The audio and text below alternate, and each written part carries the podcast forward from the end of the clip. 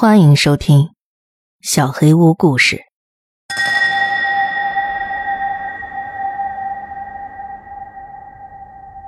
驱邪第三集。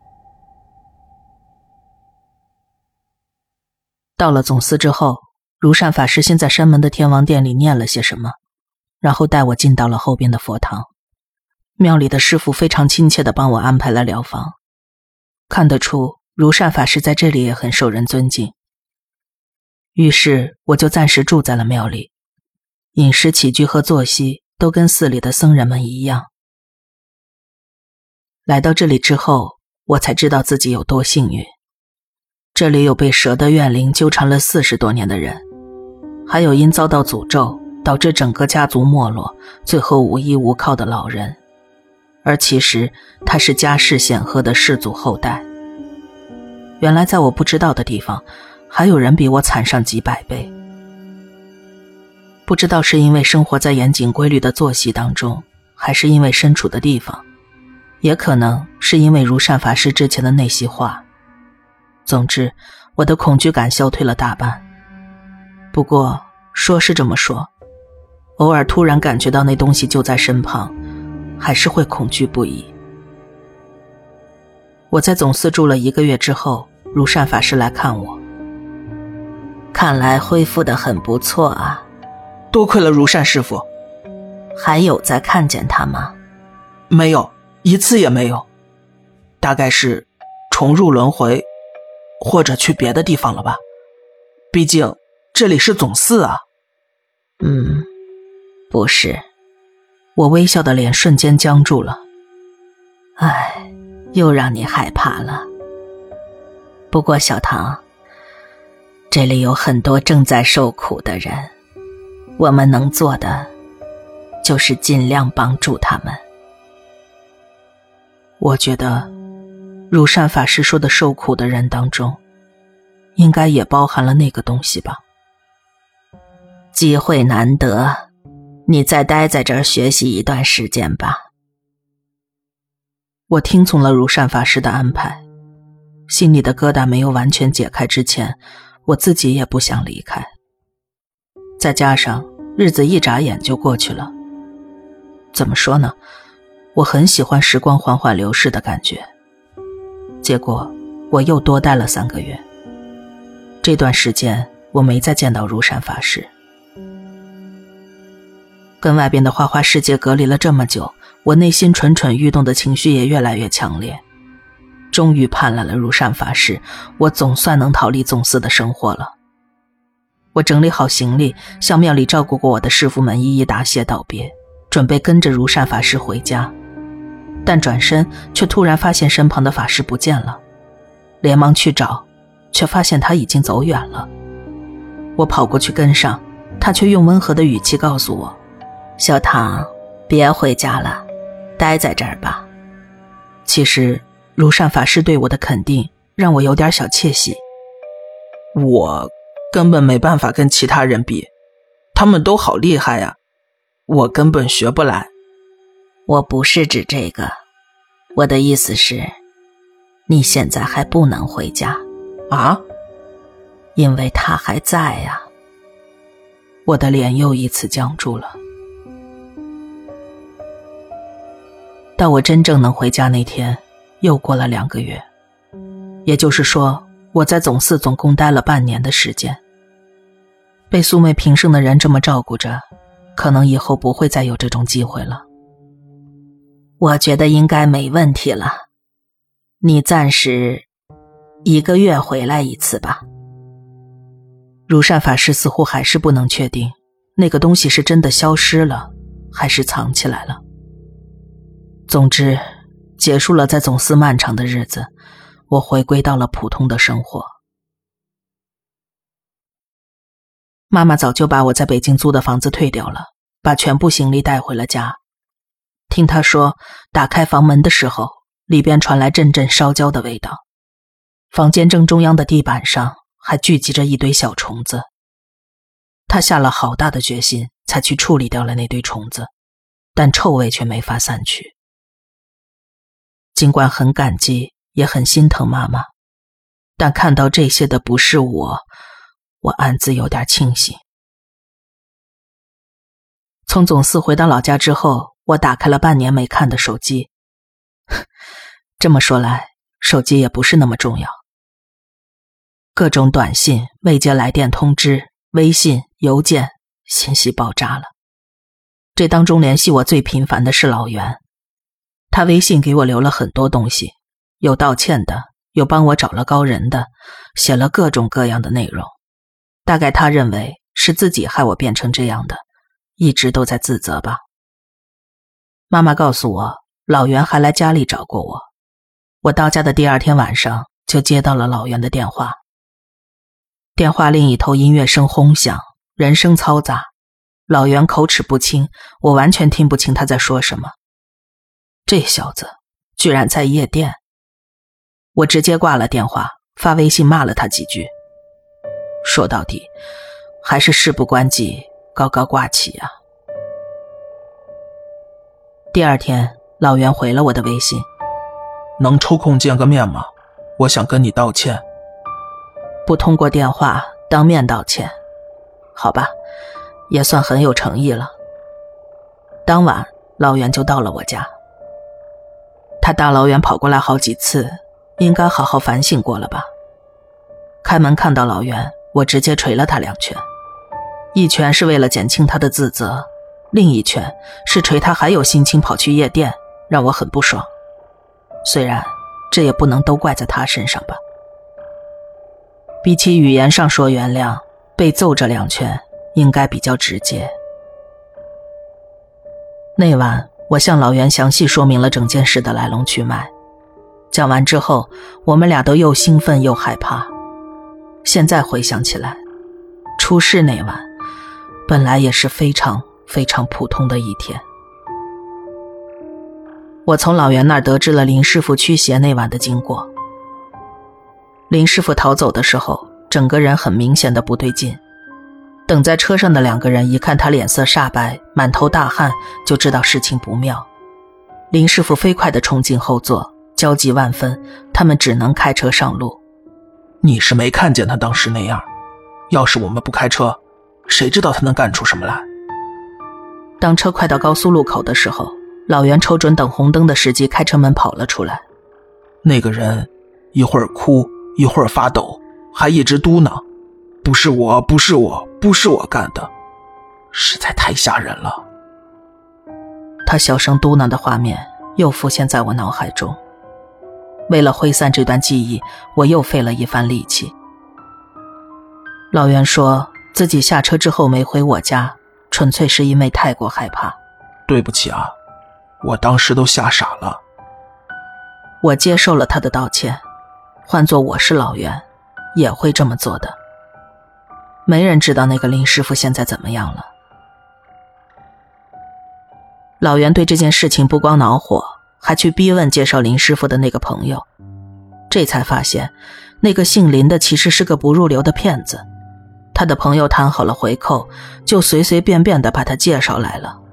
我狠狠教训过他了，你也别怪他了。老袁一直想搞清楚，对着镜子做那个动作的都市传说是从哪儿传出来的，可以说是动用了全部的人脉。但是他身边没有曾经经历或者听说过相关事件的，得到的都是可能、应该、或许这种不靠谱的回复。最后他只是说，应该恰好达成了所有的必要条件吧。之后我也遵照如善法师的叮嘱，每个月都过去一次。第一年是每月一次，第二年变成了三个月一次。老袁也大概是由于负罪感，动不动就跑来我家。每次我从寺里回来，他就会主动联系我。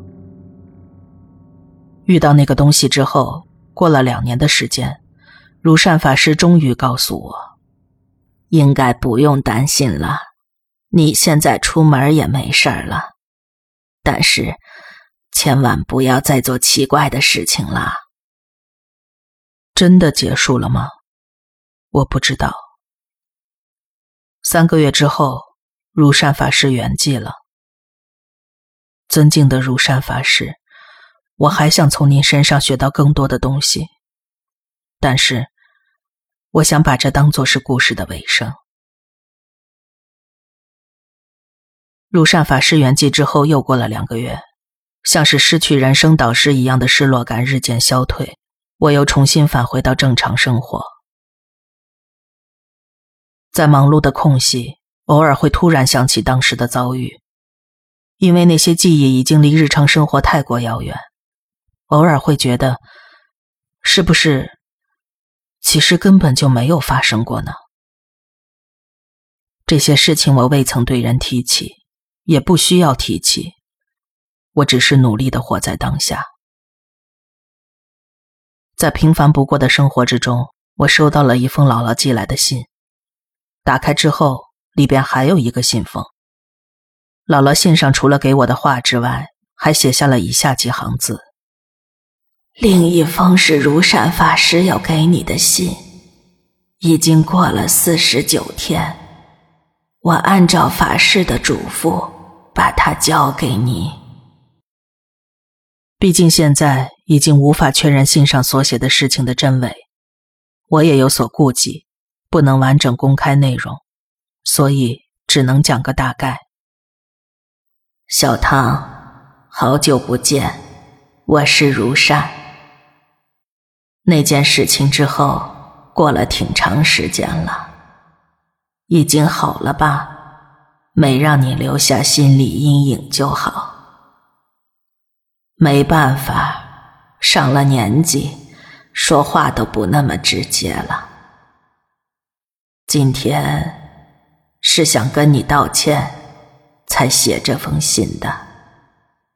我并没有做任何坏事。当时也是迫不得已，不过还是对不起了。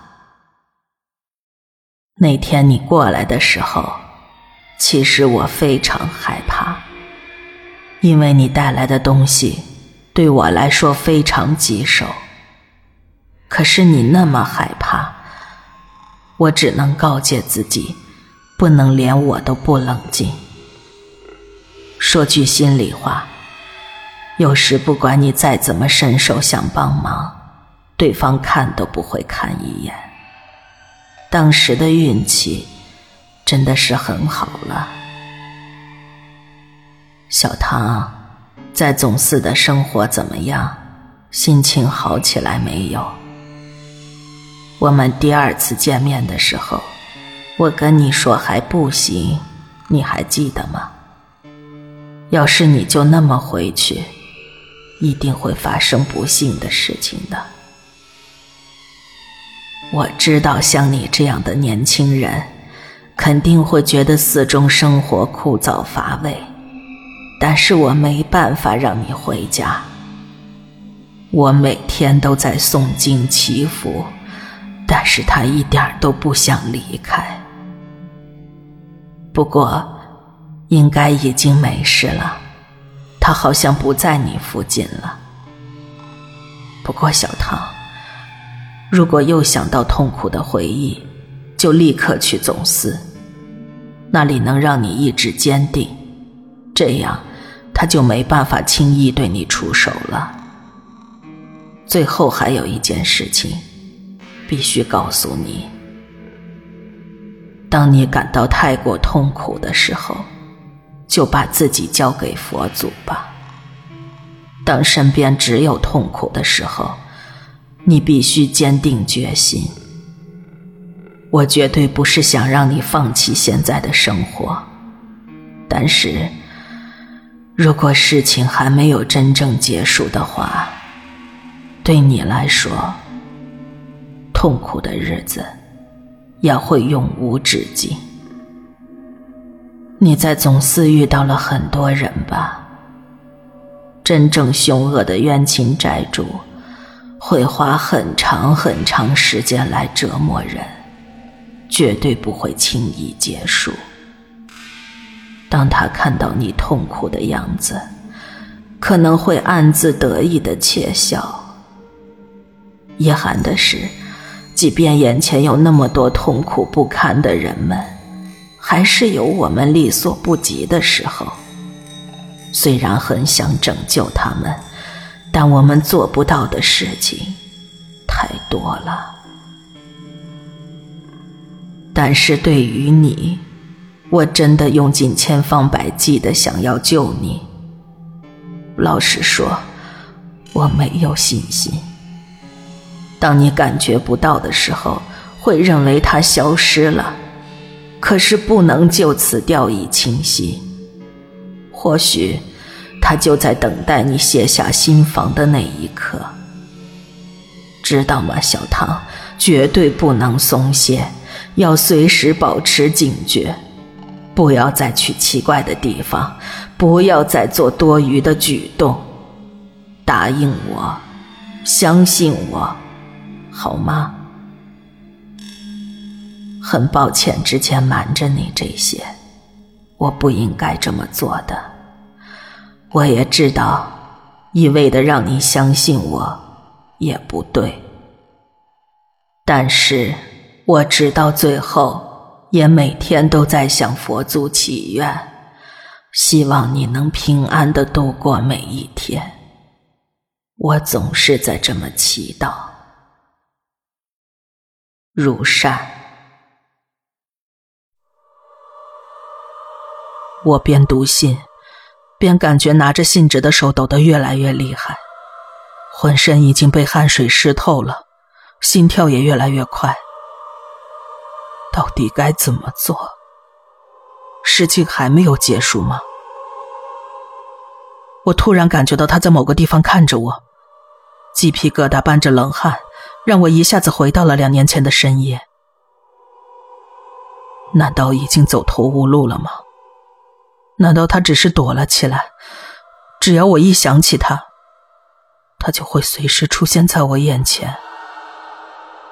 只要起了头。疑心就一发不可收拾，我对所有的一切都开始怀疑。